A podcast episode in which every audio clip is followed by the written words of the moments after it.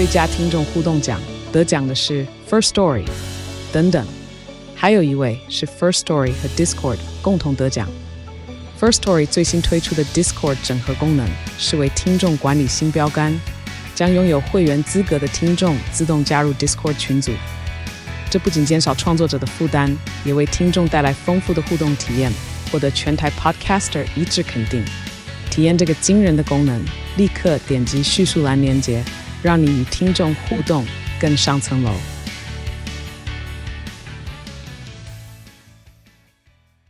欢迎收听、收看今天的蓝轩时间啊，又到了每个礼拜四我们的阅读单元。那这个阅读的话呢，除了一些比较是推荐好书的阅读，然后的话，我们会阅读一些趋势，阅读一些网络。我一直很希望透过阅读的心啊，因为阅读是比较感觉起来是比较用心去读啊，所以你其实呃看待全世界的趋势，看待整个呃人类的一些发展、文明跟科技的对话，都算是一种阅读。但是呢，我们最近呢也加进了另外一个新的领域，就是阅读。呢六法全书的概念啊，因为法律一般都被认为说呢不太好读，不太好读懂，所以呢，怎么样子呢？呃，让大家读懂。六法全书，读懂跟我们尤其相关的一些呢法律条文。那现在呢，很多法界的，不管从律师到检察官到法官，都越来越多呃有这些呃有志之士吧啊，都希望大家呢能够跟法律更亲近一点啊。所以，我们今天的阅读的话呢，会锁定在这个部分。好，但是呢，在介绍来宾之前，我们呢听到的这首歌哦，是来自于呢在台湾应该蛮熟悉的吧啊，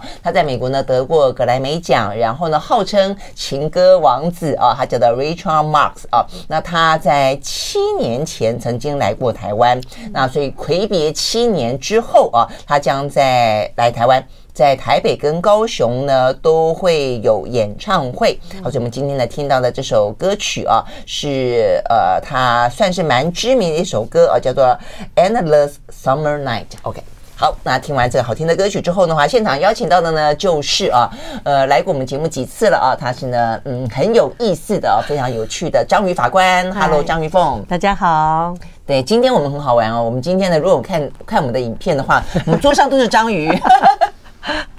哎，这个是你特别去收集的，所以你有章鱼癖。嗯呃，是因为我的绰号就是章鱼，然后我到外面去旅游的时候，还有我的朋友，只要看到有关章鱼的东西，都会帮我收集，所以我家有一大柜的都是这种章鱼，各种不同柜吗？一大柜，嗯，下次可以出外景到我们家来拍，真的很可爱。Maybe 我的法庭，我想到了，我以后的法庭就挂满了章鱼好了。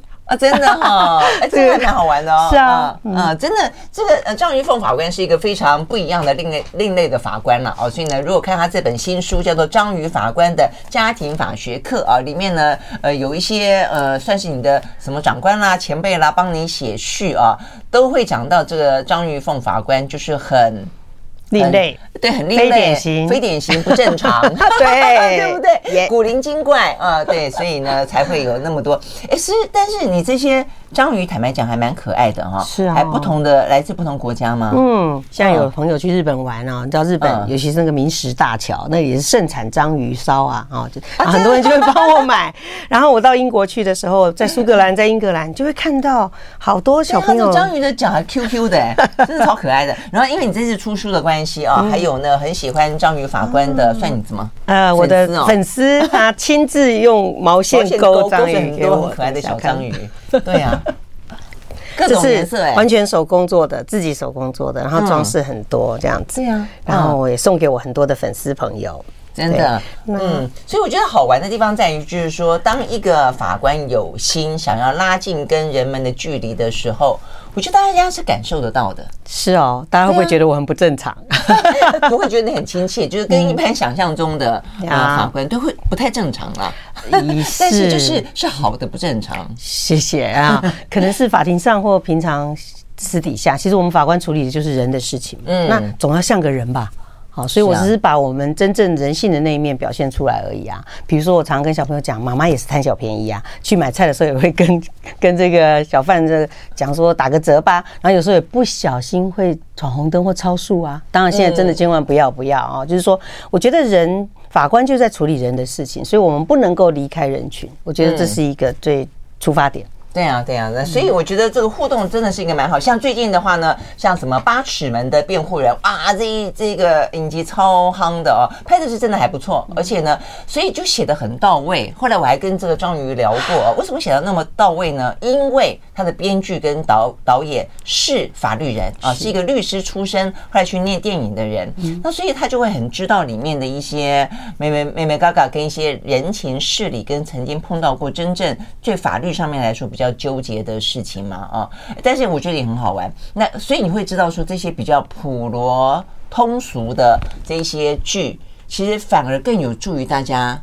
了解拉近跟法律的关系，对不对？所以现在大家都很熟公社辩护人，大家终于知道公社辩护人是什么了，因为他穿着绿色的法袍，大家可以想象的是黑白法袍就是律师嘛，那青色当然就包青天，那紫色就是检察官啊，呃，当然是。意思是包包青天的意思，就是亲亲民嘛，或者是了解，就像我书本的那个颜色。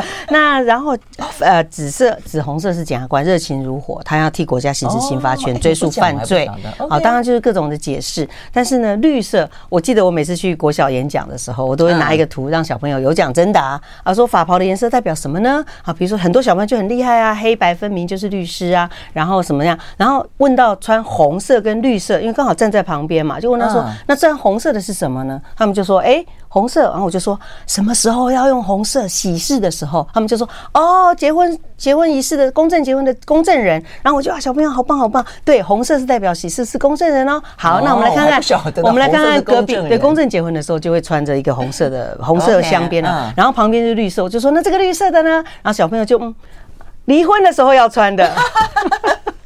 所以感谢唐福瑞哦，八尺门的辩护人终于把公社辩护人正式介绍给大家，大家知道是不绿色，为什么穿绿色？这道我也要想一下。哎，我其他的都很容易讲得清楚，绿色的我倒是不能够。绿色，绿色很很很环保嘛，很有趣嘛，很站在弱势的角度嘛。呃，非常是。其实公社辩护人的功能性啊，就是说我们法。觉得公设辩护人是国家帮被告聘的律师，那为什么现在越来越少？是因为我们现在有法扶基金会，我们有国家的法律辅助基金会，可以免费的符合这些清寒的条件，或者是原住民，或者是像现在很多的外外籍人士，他们需要辩护人的时候，我们有法扶基金会派免费的辩护人给他，不是说免费，是国家帮你付钱。对对，而且有些律师他愿意做这一些比较公益式的，对他们有时候甚至现在律师有考虑要立法，每个每个律师每个每年一定。一定要多少时数的这种公社辩护，就是替公益的事情。那公社辩护人在之前就是他是由国家聘请，他也是对呃公务人员，那也是领国家相当于法官的薪水。但是他所做的事就是在替那些重大刑犯，就是没有辩护人的时候，要帮他们做辩护。对，所以这次这个唐导演用这样子的一个角色来来做这个来写这本小说，我觉得非常的棒。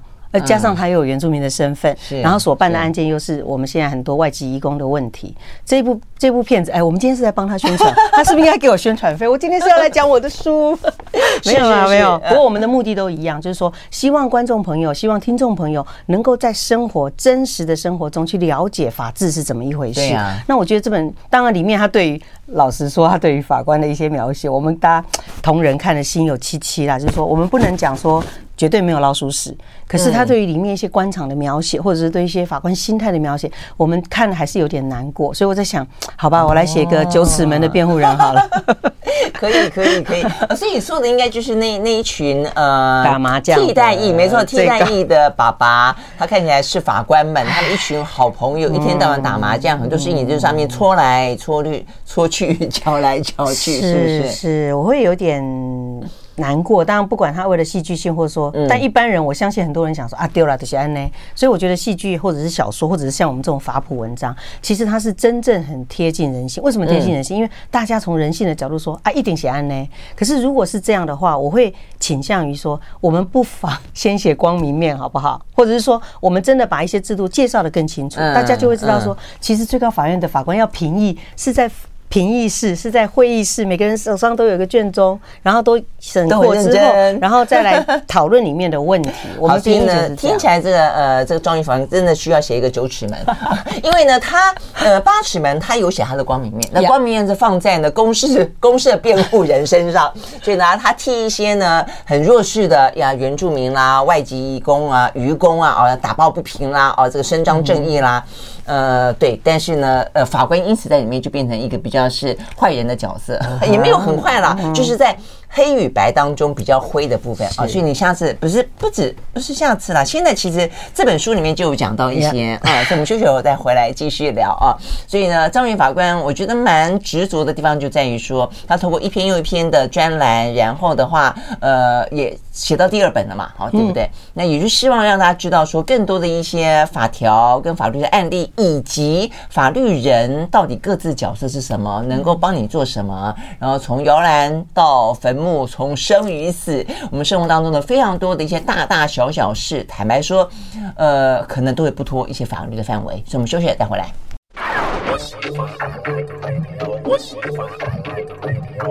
好，回到雷军时间，继续和现场邀请到的张瑜凤哦，这个张瑜法官呢来聊天哦。他前本书呢是张瑜法官来说法嘛哦，那这本新书的话呢叫做张瑜法官的家庭法学课啊。好，为什么叫做家庭法学课？呃，因为我们家有四个人，四分之三都是念法律。对呀、啊，我想一路，如果你习惯性一路看这个张瑜法官的文章的话呢，你对他们家真的是，我觉得可以拍那种。我就可以拍连续剧。我记得小时候有一出连续剧，好像也就是像这样的一个用家庭的模式去演，然后呢。不过你们家不一样，你妈妈是法官，爸爸是律师，儿子是目前呢台大法律系的新鲜人，呃，三年级了，三已经三年级了哦，已经不新鲜了，即将成为社会新鲜人。只有女儿呢，目前不断的在跟这个一大堆家里的法律人拉锯啊，死不死不当。感谢他，感谢他走正常的路。对，所以其实你们家里面的这个故事被你写起来，真的是很有趣。是啊，我在想说，有点像肥皂剧啊。当然最初啊，我的这文章的起点就是我。在报纸上写专栏，每个月一篇，写了五年了。那不知不觉中，每个月一篇，累积起来就是两本书。那我这一次为什么会把这个叫做家庭法学课？倒不是说叫大家都要在家庭上法学课，我看到大家都会睡着，而是说我从家庭出发，哈，家庭就是一个社会的最小的组成的一个团体。嗯，那我们在家庭里，我们的。我跟我先生之间，我跟小孩子之间，或小孩子在外面，他们的学校朋友之间，他们会碰到怎么样跟人接触的问题？当他们太带进来我们家庭的时候，我们在讨论的时候，我们会有怎么样的启发？所以我里面大家看了不要误会，以为这个真的是教科书，不是的。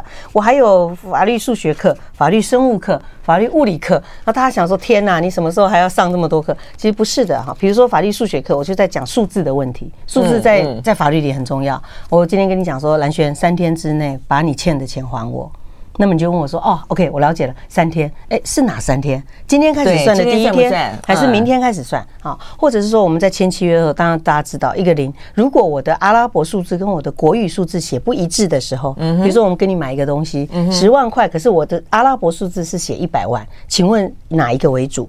就说当有争议的时候，写错的时候是不是？是，但我们希望不要写错，对不对？可是如果这样子的时候，什么？哪一个为主？呃，你觉得你你觉得你写哪一个会比较谨慎？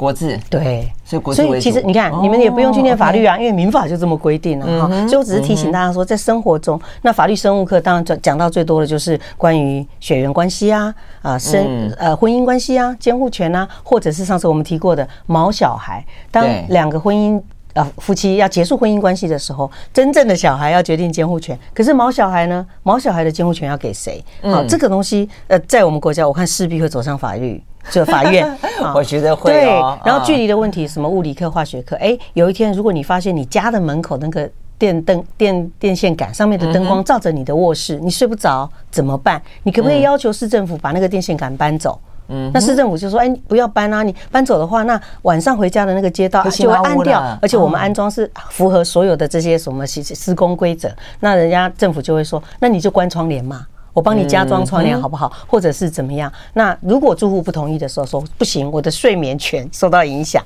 我要告告政府。那这个是行政诉讼，那这个可不可以呢？所以实际上我们的生活里就是从家庭做出发。其实你会发现，很多观众、很多听众都会觉得说，每一天每一天，其实你每一天都在法律事件当中。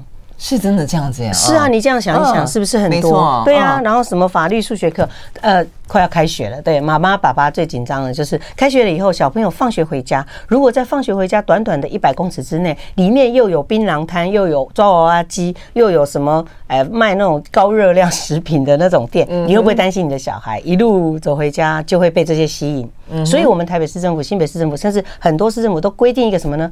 呃，学校方圆多少尺之内不得有什么？不得有抓娃娃机，嗯，或者是情趣商品店。是好，那这一百公尺很简单，一百公尺怎么算？从教室开始算，还是从校门口开始算？是弯的算，还是直线距离算？啊，这不就物理学吗？所以我是说，其实大家生活中都会碰到，还真的多问题。是啊，是啊，所以我就把它做一个分类。我在这两年在写专栏的时候，我就刻意想说用这种方式，让大家慢慢的去了解、去体会，说其实生活中每一个都跟法律有关系。嗯嗯，所以有讲到，我还记得你里面也有讲到，像电电梯。呃，就楼楼梯间摆东西，对不对？这也是很很写实。就公共领域里面的话呢，哪些部分可以？对对对，属于你自己。我判过这样的案子，就是因为楼上走下来的时候，被同被楼下的那个楼梯间的鞋子绊倒，他就告那个人伤害罪。嗯，真的有碰过这样的案子，真的对，所以大家要特别注意，生活中随时都是法律事件。对，而且呢很好玩哦。这个呃，张宇法官说，因为他以前数学不好，所以想说，哎，哪一个科系呢？呃，可以看起来很不错，但是呢，数学的要求并不高。他以为是法律课，结果发现 里面充满了法律数字。不过那些数字也应该不是到太复杂，不需要什么微积分啦、函数啦。什么三角什么等等的啦。其实我们在帮商务案件的时候，我看到那个资产负债表，什么供给需求，我头就昏了。其实还是要的啦，这个还是要，还是要了解。所以呢，这个我数学五分，大概还是不能够去念法律。OK，我们休息了再回来啊。那所以呢，呃，大概理解一下呢，呃，法律到底跟我们的呃生活到底有多多直接啊，或者多重要的关系之后，到底法律人在做些什么事情啊？呃，在这个张云法官这本书里面有很很很有趣啊，像你是行政法、行政诉讼法庭、行行政诉讼法庭嘛啊。那另外的话呢，呃，他的书里面讲到说，呃，最多的朋友死在枪炮庭。最多的孝子出在羁押庭，这到底什么意思啊？这个好好玩，好像每一个庭有不同的特色啊。那我们休息再回来继续聊。I like 103, I like radio 好，回到来宣时间，继续和现场邀请到的张瑜凤法官来聊天啊。那他出了这本新书，叫做《张瑜法官的家庭法学课》啊，以他们的家庭为一个呃，像是一个小小的舞台，然后呢，就演出一些呢，基本上真的是跟我们生活啊，这个大大小小事情都有关的呃一些法律常识也好，法律知识也好了啊。但我觉得里面其实还很好玩的是，如果喜欢看判例、喜欢看案例的朋友的话呢，就每一篇都是这样的故事哦，所以非常的轻松易读。但是这一次。比较不一样的是呢，这个张宇法官在每一个章节的最后啊，他放了一个你你怎么去称呼他呢？这个叫比较像法学小小讲堂，比较是你们的新来威，像是从法官的角度去告诉大家说，哎，为什么我要呃集结这一个章节跟你讲数字，集结这个章节跟你讲物理，我们的想法是什么？那在中间有一个呢，呃。小讲堂的章节，你讲到了从摇篮到坟墓，什么都要管，也因此讲到了好多种不同的庭。哎，所以我刚才讲说，为什么什么呃枪炮庭？是最多朋友死在枪炮庭，最多孝子在羁押庭，这什么意思啊？是我这里有一篇写法界人生的真相啊，其实意思就是说，希望大家能够多了解法院在干什么。比如说，法院就好像一些百货公司，我常常跟学生教就是这样：你走进去之后，你要什么楼层，你自己要先选定。比如说，你要打民事诉讼，民事诉讼就是私人之间的问题，我们之间有什么债务纠纷啊，或什么公司经营权啊、侵权行为、车祸损害赔偿，这个叫民事。所以你要走到民事部门。那如果是刑事，就是说有人有人有犯罪，那么检察官就会出现，他要替国家来行使追诉，来侦查到底这个人到底是谁杀的，那有没有凶手逍遥法外，所以他是刑事庭。那我的行政庭，行政诉讼其实简单讲三个字，叫民告官。人民居然去告政府，为什么呢？因为政府做错事。那政府为什么会做错事呢？政府是有很多的机关部门，每个部门都有他该做的行政行为，可是总是有差错的地方。比如说，不小心把我今年该扣的税算多了，哇，我一定要跟你抢到底，对不对？还有就是说我明明没有超速，但是我却接到一个超速罚单，那我觉得警察的警在警察的告发有问题，那我就要去 argue 这件事，或者是再大一点的，我们乡镇要开发，我们的这个。这一个城区要做一个都市计划规划，那我的老家要被拆掉，可是我可以分到多少？这种东西其实还有环保问题，好，这些都是行政诉讼。所以国赔也算是喽，国赔也是，国赔目前现在是在民事诉讼，就是把国家当成一个求告的对象。是，好，那国家可以让大家知道。那我在这里就讲说，为什么大家会进去法院以后，你就要。走对层楼，嗯，你要告对啊，你不能跑到民事庭跟我讲说，玩弄哦，我昨天被人家打，能赶快把他抓起来关。我说啊，对不起，我是民事庭法官，我只管你的医药费跟其他慰抚金的请求问题。你如果是涉及到刑罚权的问题，请你走刑事庭，嗯，就是类似这样分类。那我在这里为什么会特别讲到说，最多的呃，你说最多的朋友死在枪炮庭，我的意思是说，这是检察官同学的心声，就是。他们在办那些枪炮案例的时候，那通常抓到手上拥有大堆枪枪炮的人，就会问他说：“嗯，问他说，你这些枪炮哪里来的？”他就说：“我朋友寄放我在这边的。”然后他说要出国，所以他寄放我这里。他说：“那你朋友呢？”他说：“哦，他死掉了。”所以所有的事情都推给朋友，就是都是朋友的问题。都是你身上朋友为什么有那么多毒品？哦，朋友寄放在我那里。那那朋友呢？叫什么名字？哦，叫阿玲。啊阿玲阿玲嘞，讲你在跟他细起啊，就是所以大家一讲到说你的朋友大概都死掉了，只要只要有枪炮，我觉得你这个好符合现实 当中发生的。大家还记不记得那个陈水扁的两颗子弹？啊，两颗子弹谁打的？哦，那个人那个人呢？哦，死掉了。他呢不小心呢失足坠落在一个港口，对不对？渔网缠身。你不觉得很戏剧化吗？也很符合你们的分类。这个写在小说里去好了，真的是 个案，我不评论。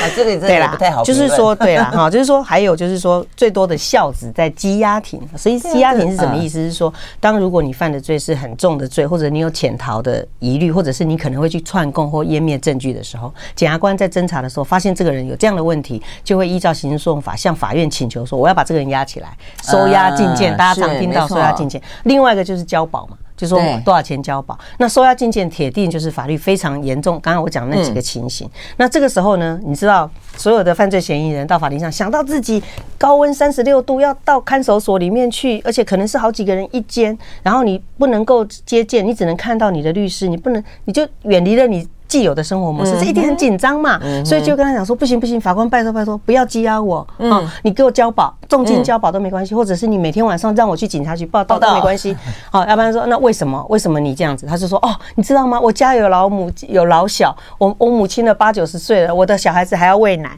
然后我的老婆她有忧郁症，不能出门，每天饭都要我煮，就会开始讲一大堆，说 就突然是个爱家好男人就是。是，然后所以我就说哦，你真的管的很多哎，那你老你妈妈九十八岁了啊？请问他平常吃什么血压药？他一个礼拜回诊几次？哦，那你的小孩，你说他在读幼稚园，他是什么班？然后他，你送小孩子，你是开车去还是走路去送他去？通常他就会呃，所以我就想，你真的会照顾人，答不出来。对，你突然间变成全天下最孝顺的人，而且你的家只要你一走就会垮掉。所以我们说最多的孝子就是在羁押庭，这个是 实在太有趣了，真的是好符合这个法法律的现况啊！但你这样讲，那我觉得羁押庭应该还有很多，还有一种人，病人，呃，突然都称病啊，不行，我我什么我这个不能够进去？我这样会会死掉，手会抖，呃，然后哎，还有一个，我记得以前有一个是，他突然间就老人痴呆。呃，有没有 有一位很知名的企业家，然后他就出示他的证证明，说他他呃就失智。有人吃来，我我没有在刑事羁押庭，当然我都听同事在那里讲。当然我是这样子，有点是有一点故意，大家听起来不要觉得说我们法官好像真的都在刁难大家，或者说有点搞笑。是说我们的感慨是说，法律要件明明讲得很清楚。嗯，如果你真的是被抓到有串证的嫌疑，或者是你正要去湮灭你的证据，或者你可能逃逃逃亡，对你可能搞不好机票都买了。我们有时候还在机场入境口这样子把一个人拦下来，那重大尤其是经济犯罪，他很容易马上买到头等的机上的票，他就走了，好，所以说大家要了解这些情况的时候，如果让人民能够更了解这些状况，就不会动辄骂恐龙法官说这个人这么糟，你还把他放出来，或者说什么快三万你还可就可以交保，一条人命值三万吗？大家不是常常会这样讲，尤其是酒后驾车，对不对？比如说他是这样，那他他到底是不是杀人罪？酒后驾车是不是等于杀人罪？其实这个在一般的法感里面，我知道大家都对酒后驾车非常非常的反感。嗯，其实最近我们的国民法官几个判决出来，也都是这样子重大案件。哎，所以国民法官已经开始啊，已经开始登场，哦，开始喽，今年一月一号开始，然后台北、新北、基隆地院，但是好像都还没有真正开庭，就已经有有有判了判了，已经判决了，已经判决了。对，判的怎么样？嗯，可以。什么样子的内容？在新北地院是第一个，就是一个太太，她常年啊，号称常年被她先生家暴，嗯，所以有一天她受不了了，而且还申请家护那个家事保护令，嗯，家事保护令就是禁止她先生呃距离她，或是禁止再对她动手，可是没有用嘛，一张纸，我们就讲说有些人的那个打人的那个个性，那可能是一种疾病。结果当天晚上她受不了了，又被她先生这样欺负，她就吃她自己吃了镇定剂，她也把。镇定剂放在他先生的汤里面，让他先生熟睡，然后他就去厨房拿了菜刀，就对他先生。哇，然后他先生就死亡了。哦，那以上我看到的都是媒体上面所看到的这些资料，因为我没有参与这个审判，这是在新北，但是因为这个案子已经判决了，嗯，就后来呢。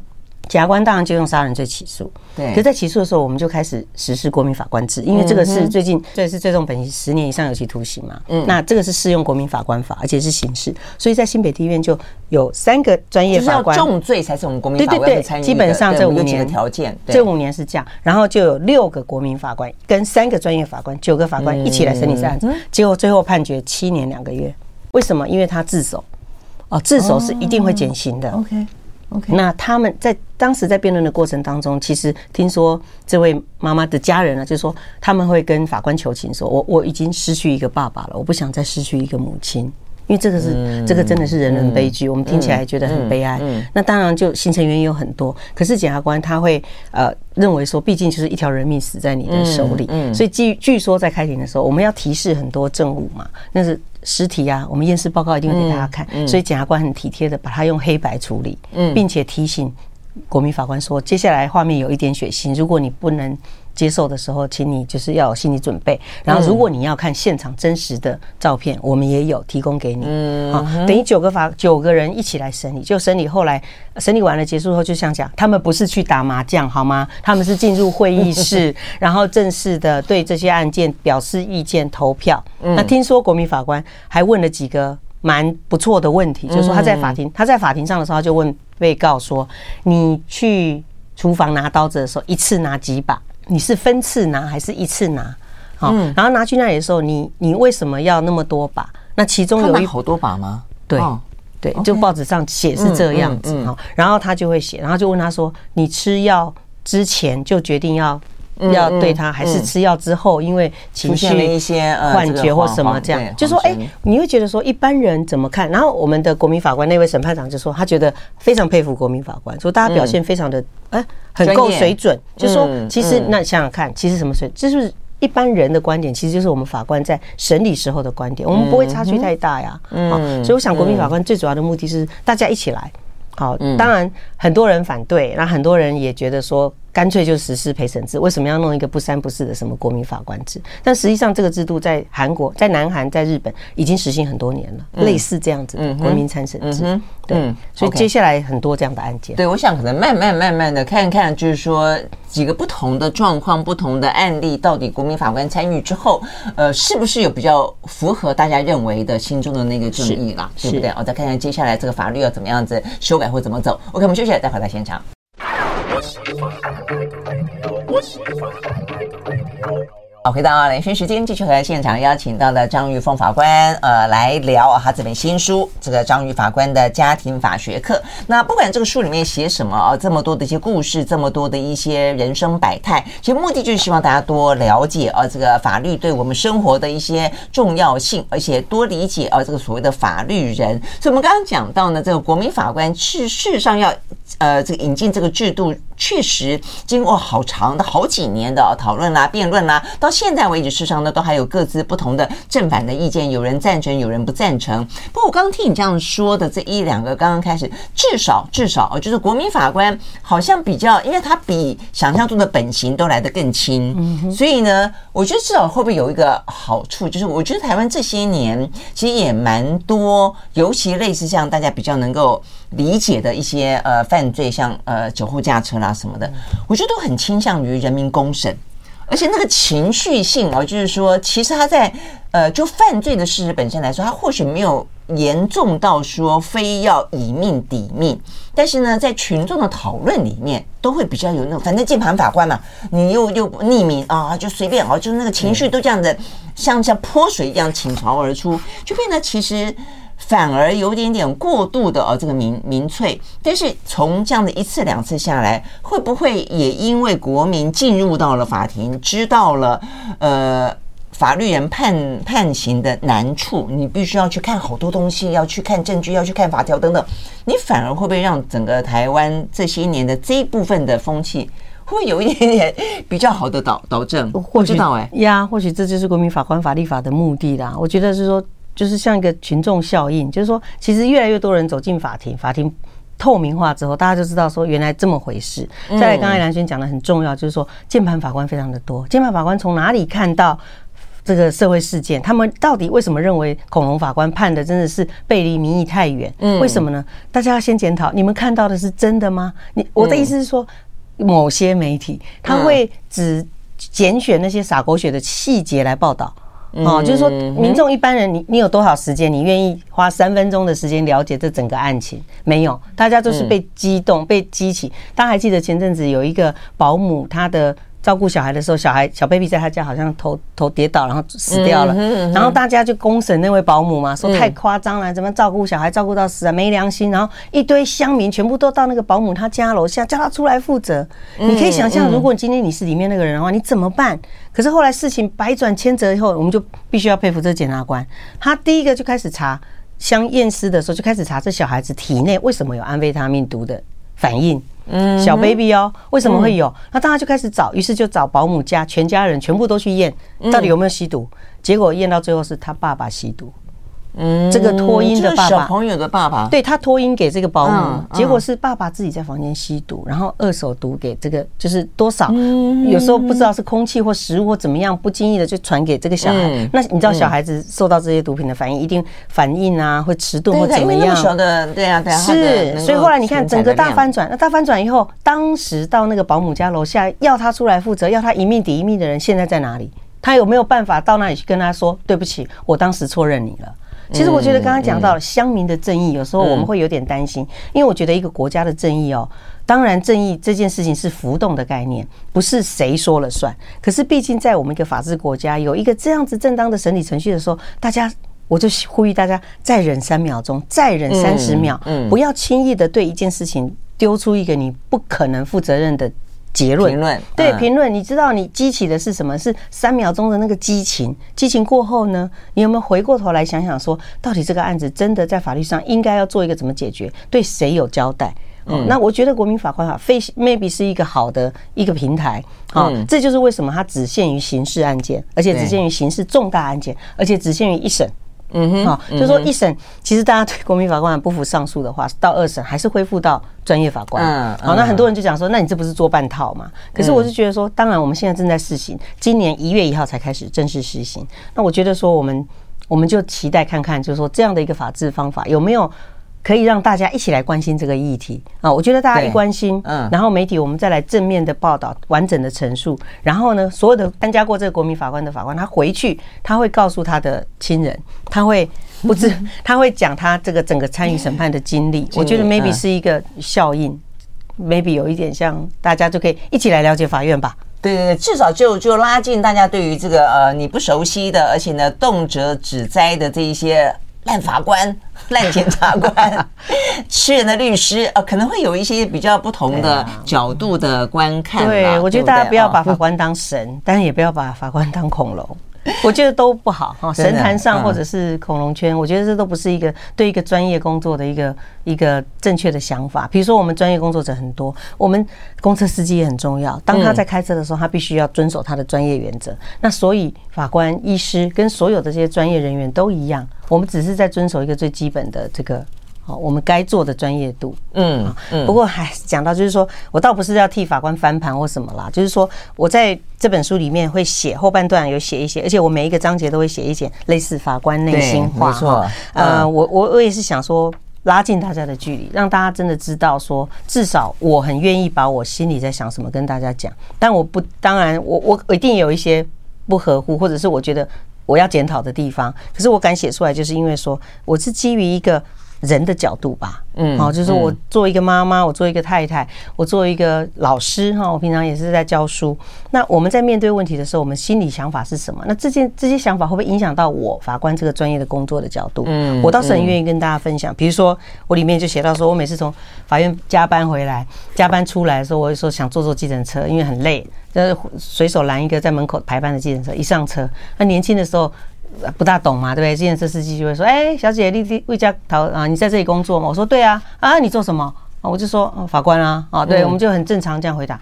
那以前哈，以前我年轻的时候，法他就会说啊，我跟你讲，小姐，您好，你法官弄安呢，有急迫事，无急迫事。然后我跟你讲，你哦，当然我朋友碰到一个什么案子哦，多要求哦，怎么样怎么样？听说那个法官去收了钱，怎样怎样，就开始，然后你整个路程你就会开始跟 你好想下车有没有？对对对，但是你没办法，因为你只能坐上。然后呢，你就会开始想说怎么办？然后他会跟你讲说，你们为什么不把那个人押起来？然后我就会说，哎，因为检察官没有申请羁押。什么检察官？你们根本就是这样，就是大大家。见司机不要不要生气哈，我只是说某时候会碰到这样，那这时候我们就会，那后来我就写说，我就学聪明了哈，因为你与其要在路上进行那个谈话节目将近半小时，对不对？而且还要跟他辩论，对，所以你后来后来我回来出出来上计程车，司机就会说，哎，你到你是在这里工作？我说不，我来办代志。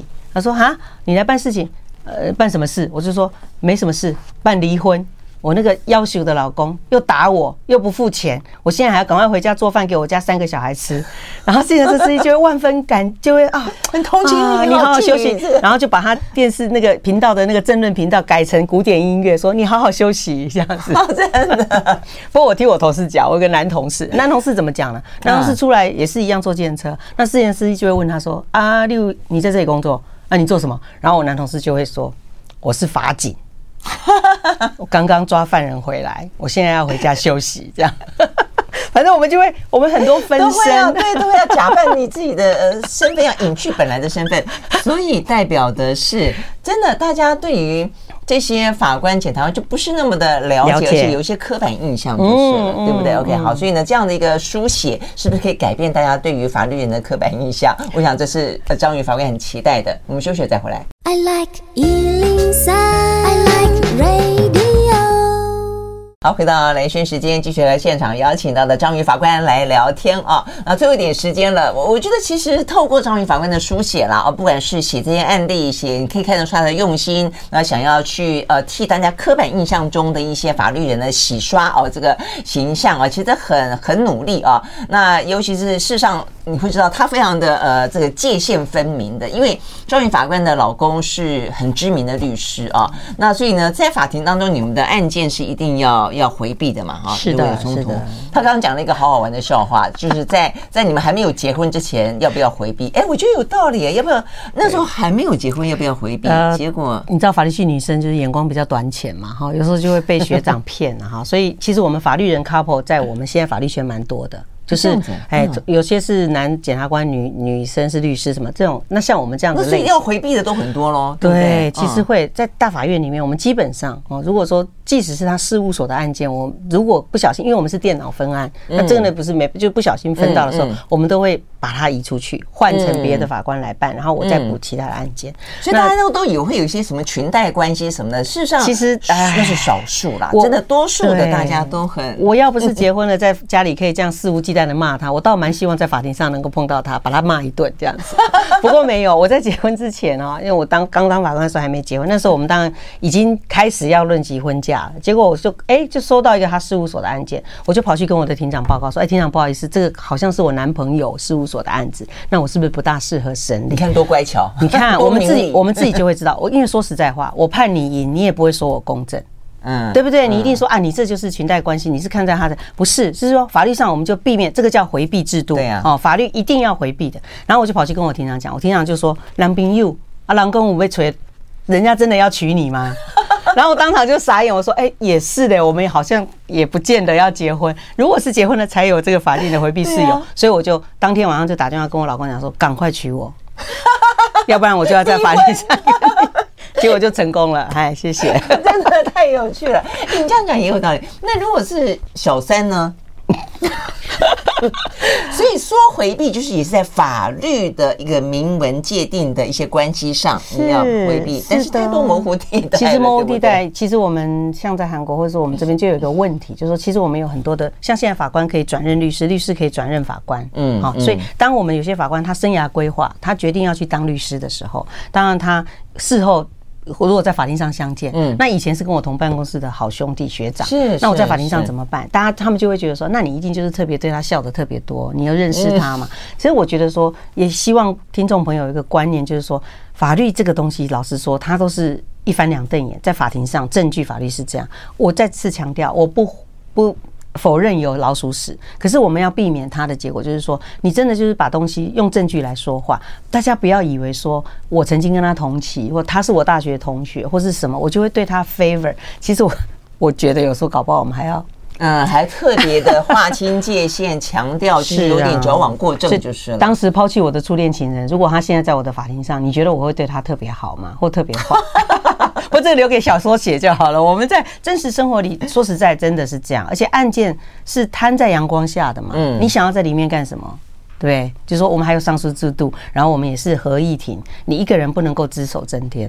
遮天的啦，我觉得是这样。嗯，对啊，所以有有更多更有心的一些法官、检察官在做一下他们该做的事情了。像这本书里面，呃，就真的好多好多的小故事。你希望大家怎么读这本书啊？我希望哈，大家不管是公民老师或者是爸爸妈妈，你可以把这本书带回家，当成你们家餐桌上或者是一起出去玩的时候的聊天的话题。因为其实我们这本书内容所有都是这样，都是发生在我家里的事。啊，我的小儿子他的脚踏车被拖掉了。他就来回来跟我讲说啊，这怎么回事？然后或者是呢，我自己妹妹在学校可能被人家取了一个绰号啊，一直喊一直喊，他就很介意，他就很介意哈。或者是说小朋友有时候不小心在校园里开玩笑说，哎呀，你这么胖了还吃这么多。啊，这这句话可不可以讲？或者是开玩笑？或者你可能觉得说大家有什么关系？我们只不过是开个玩笑，但实际上它可能会涉及到很多。那我也希望小孩跟爸妈一起来思考这个问题。嗯嗯，所以才会说是一个家庭法学课，在家庭里大家都可以把这些故事拿来讨论，大家分享彼此的意见跟立场，这样子沟通。对对对，然后当你碰到的时候呢，你应该怎么想？然后呢，你可以怎么反应啊？你觉得怎么样？这些都是呢，呃，这个增进啊，我们呢对于法律的认识还有拉。近呢，对于这个法律人的一些呃距离啊的一些很好的方法了啊，好，非常非常谢谢呢这个呃张宇法官到我们的现场来跟我们聊这个有趣的内容，谢谢，拜拜，拜拜。